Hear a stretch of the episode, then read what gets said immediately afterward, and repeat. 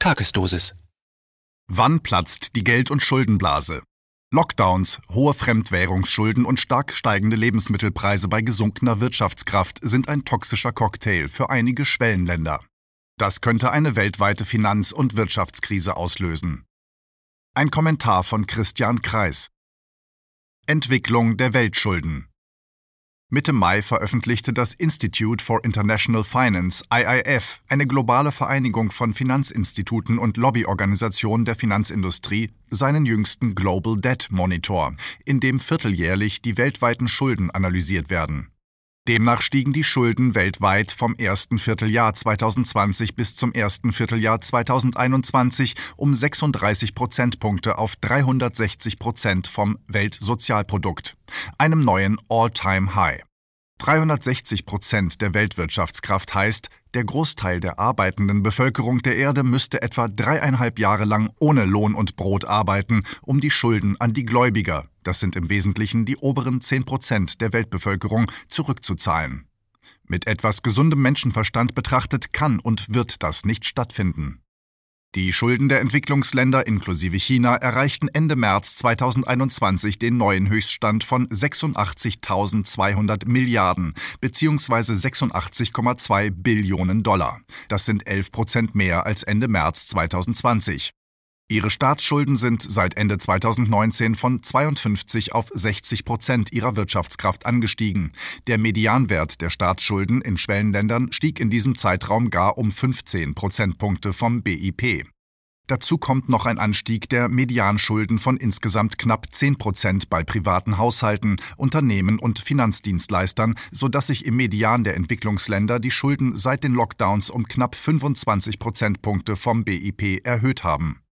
Um diese zusätzlichen Schulden wieder abzutragen, müssten die Menschen in den Entwicklungsländern ein weiteres Vierteljahr ohne Lohn und Brot arbeiten.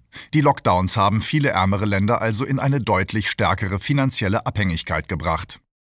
Kommt eine Schuldenkrise in Schwellenländern, die auf uns überschwappt? Im Folgenden soll untersucht werden, ob wegen dieses Schuldenanstiegs die Gefahr einer Schulden- oder Finanzkrise bzw. eines Crashs an den Anleihemärkten von Schwellenländern besteht. Solche regionalen Finanzkrisen können sich oft leicht auf andere Länder oder gar auf die Weltwirtschaft übertragen, wie etwa die südostasiatische Finanzkrise 1997-98 zeigt. Durchschnittszahlen sind normalerweise wenig aussagekräftig, weil gute und schlechte, hohe und niedrige Schulden vermischt werden. Medianzahlen sind besser, aber zeigen auch nicht die reale Lage in den einzelnen Ländern bzw. das konkrete Insolvenzrisiko auf. Um zu beurteilen, ob einzelne Länder wirklich ihre Schuldenlast bedienen können, muss man die Länder einzeln betrachten und dann überlegen, ob eine nationale Finanzkrise dort eine genügend große Wucht entwickeln könnte, um auch die Weltfinanzmärkte bzw. die Weltwirtschaft zu belasten oder gar einen weltweiten Finanzcrash auszulösen. Kurzum, ob davon auch eine Gefahr für unsere Sparbücher, Lebensversicherungen, Anleihen und andere Vermögenswerte ausgehen könnte. Besonders interessant dafür erscheinen mir die nun folgenden Länder. Zum einen, weil deren Wirtschaftskraft vor allem in Summe nicht unerheblich ist und zum anderen, weil von deren Schuldenlast bzw. Schuldenstruktur eine reale Gefahr für die Finanzmärkte ausgehen könnte. Länderanalysen Türkei die Türkei hatte Ende März 2021 bei einer Bevölkerung von über 83 Millionen eine Gesamtverschuldung von 163,4 Prozent vom BIP. Ein Jahr davor waren es 144,3 Prozent. Das entspricht also einem Anstieg der Schuldenquote um 13,2 Prozent durch die Lockdowns. Davon sind mehr als die Hälfte, 87,2 Prozentpunkte vom BIP, Schulden in ausländischer Währung. Das entspricht etwa 600 Milliarden Dollar. Die türkische Lira steht momentan bei ungefähr 8,35 Lira pro Dollar. Vor gut drei Jahren, Anfang 2018, stand sie bei ca. 3,75 Lira pro Dollar. Das entspricht einer Abwertung um über 50 Prozent innerhalb von drei Jahren. Anders ausgedrückt, ein türkisches Unternehmen, das vor drei Jahren Schulden in Euro oder Dollar aufgenommen hat, muss heute mehr als doppelt so viel Geld, in Lira gerechnet, zurückzahlen.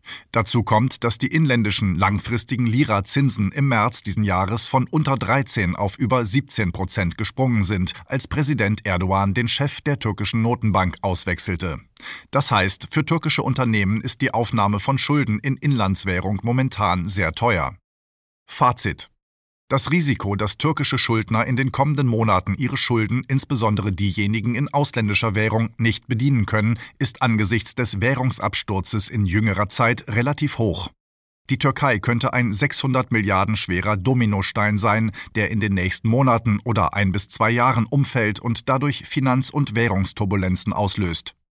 Zur Erinnerung, die Schulden der Lehman Bank, die im Herbst 2008 pleite ging und dadurch die Finanzkrise ausgelöst hat, betrug im Mai 2008 613 Milliarden Dollar. Brasilien Brasilien hatte Ende März 2021 eine Gesamtverschuldung von 232,2 Prozent vom BIP.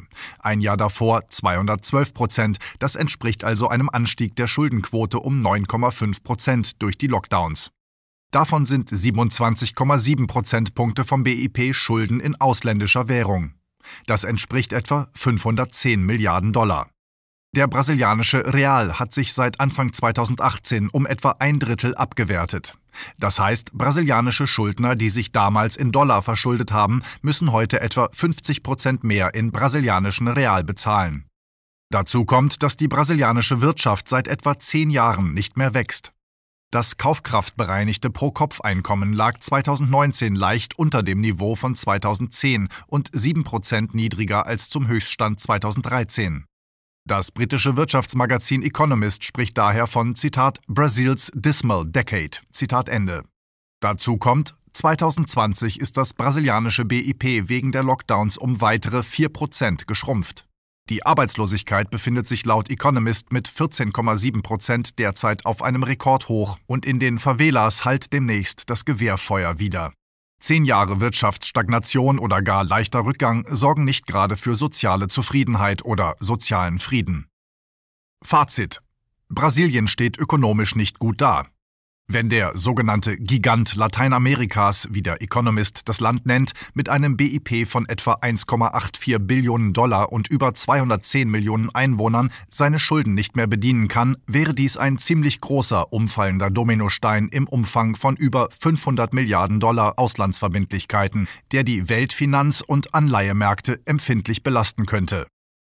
Mexiko mit seinen 126 Millionen Einwohnern und einem BIP von 1270 Milliarden Dollar hat Fremdwährungsschulden in Höhe von 29,9 Prozent vom BIP. Das entspricht etwa 380 Milliarden Dollar. Obwohl die Gesamtschulden Mexikos mit unter 98 Prozent vom BIP recht niedrig sind, kann von den Fremdwährungsschulden doch eine gewisse Gefahr ausgehen. Denn Mexiko erlebt nun seit acht Quartalen ununterbrochene Wirtschaftsschrumpfung um insgesamt 9,7 Prozent und das bei pro Jahr um gut eine Million steigender Bevölkerung. Die Zahl der arbeitenden Menschen ist gegenüber der Vor-Lockdown-Zeit von 56 auf 53 Millionen zurückgegangen. Diese Entwicklungen verheißen für den sozialen Frieden nichts Gutes und das könnte die Bedienung der Fremdwährungsschulden gefährden. In Indien mit seinen etwa 1,35 Milliarden Einwohnern erhöhten sich die Gesamtschulden vom ersten Quartal 2020 zum ersten Quartal 2021 um 11 Prozentpunkte auf 183,5 Prozent vom BIP, das sich 2019 auf 2870 Milliarden Dollar belief. Die Fremdwährungsschulden des Landes betragen 10,8 Prozent vom BIP und damit etwa 310 Milliarden Dollar. Südafrika mit seinen etwa 60 Millionen Einwohnern und einem BIP 2019 von ca. 350 Milliarden Dollar hat etwa 129 Milliarden Dollar Fremdwährungsschulden, 36,7 Prozent vom BIP. Die Gesamtschuldenquote Südafrikas stieg im Zuge der Lockdowns um 9 Prozent auf 182,6 Prozent vom BIP.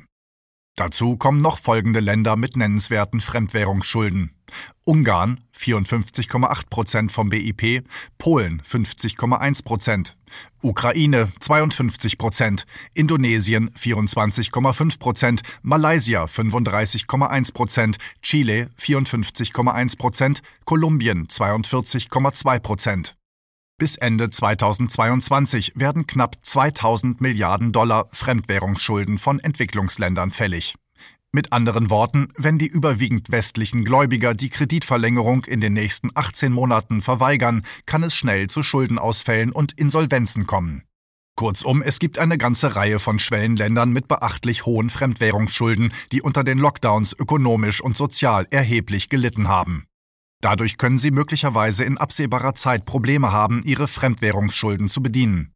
Solche zunächst regionalen Finanzmarkt- und Währungsturbulenzen können schnell auch auf die Industrieländer überspringen, in denen der Großteil der Gläubiger sitzt. Anstieg der Lebensmittelpreise. In vielen der aufgeführten Länder gibt es einen beachtlichen Anteil von Menschen, die sehr geringe Einkommen und teilweise erhebliche Mühe haben, tagtäglich über die Runden zu kommen. Laut dem letzten Bericht der Food and Agriculture Organization of the United Nations FAO zu den Lebensmittelpreisen vom 3. Juni 2021 sind die Lebensmittelpreise weltweit seit Juni 2020 stark angestiegen. Sie lagen im Mai 2021 um 39,7 Prozent über dem Niveau von Mai 2020. Einen solch starken Preisanstieg gab es in den letzten 60 Jahren nur selten. Lebensmittel sind heute inflationsbereinigt beinahe so teuer wie noch nie in den letzten zwei Generationen. Lediglich um das Jahr 1974 waren sie für etwa zwei Jahre um gut 10 Prozent teurer als heute. Das bedeutet für viele Menschen in Entwicklungsländern, dass das Essen in den letzten zwölf Monaten deutlich teurer geworden ist und derzeit laufend teurer wird. Also zu den ganzen Übeln, die durch die Lockdowns kamen, wie Fabrik- und Gewerbeschließungen, Schul-, Hochschul- und Kulturschließungen, Reise- und Mobilitätseinschränkungen, wegbrechender Tourismus und so weiter, die alle zu teilweise sprunghaft steigender Arbeitslosigkeit und wegbrechenden Einnahmen in den Entwicklungsländern geführt haben, kommen nun als weiteres Elend für die Unterschicht dramatisch steigende Lebensmittelpreise hinzu. Das verheißt nichts Gutes. Dadurch kann es leicht zu Unruhen oder Aufständen kommen, wie 2007 während der sogenannten Tortilla-Krise in Mexiko.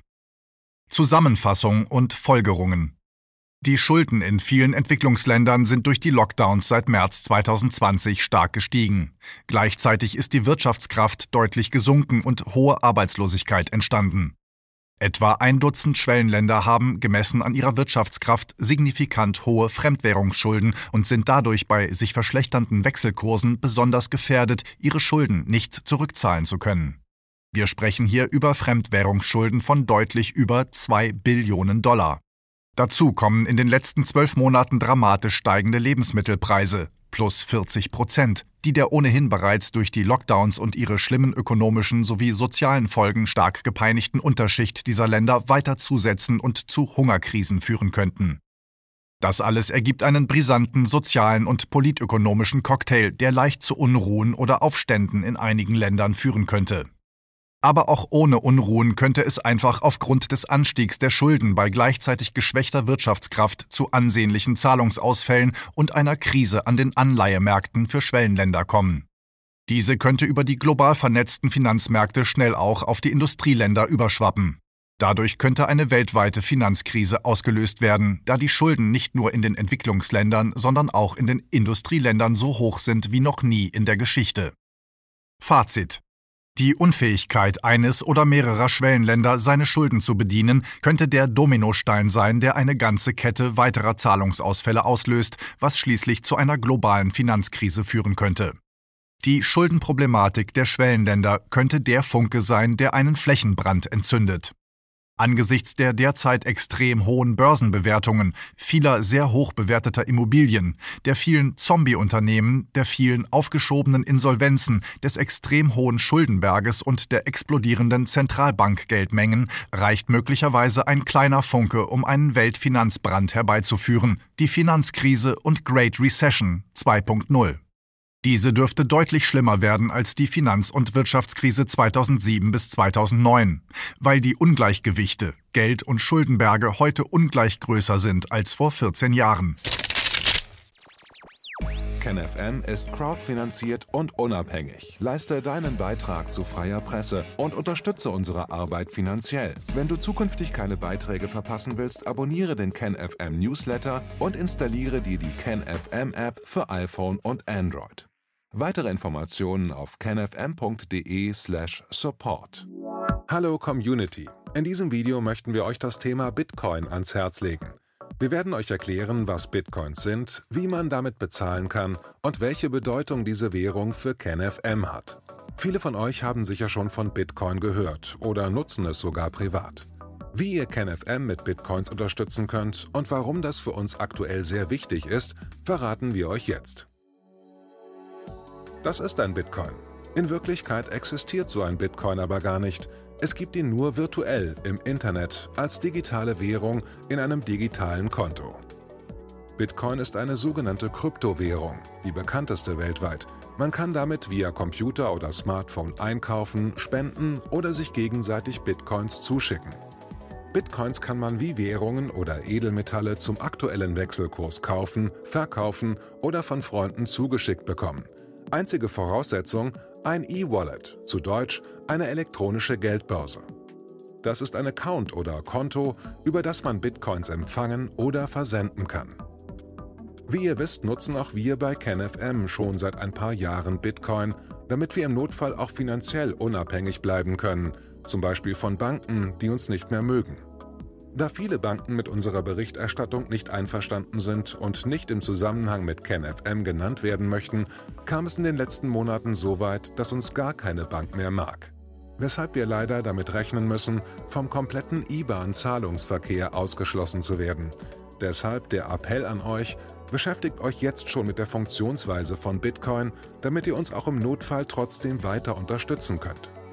Alles, was ihr dafür tun müsst, ist, eure bisherige Unterstützung in Euro einfach in Bitcoin an uns zu senden. Dazu legt ihr einfach eine kostenlose E-Wallet an, wandelt einen Betrag eurer Wahl in Bitcoin um und sendet uns diesen an unseren Bitcoin-Account. Den Link findet ihr unter jedem unserer Beiträge sowie unter diesem Video. Alternativ dazu könnt ihr aber auch diesen QR-Code mit eurem Smartphone scannen. Übrigens, eine detaillierte Schritt-für-Schritt-Anleitung haben wir zum Nachlesen für euch schon einmal vorbereitet. Ihr findet sie auf canfm.de/bitcoin. Ob Bitcoin oder Kryptowährungen wirklich die Zukunft des Geldes sind, wissen wir nicht. Aber vielleicht ist das bald unsere einzige Option, so unabhängig wie möglich und vor allem ohne Bankkonto für euch in Zukunft weiterhin freien und unabhängigen Journalismus machen zu können. Wir hoffen sehr auf eure Unterstützung und sagen jetzt schon tausendmal Danke. Euer Team von KenFM.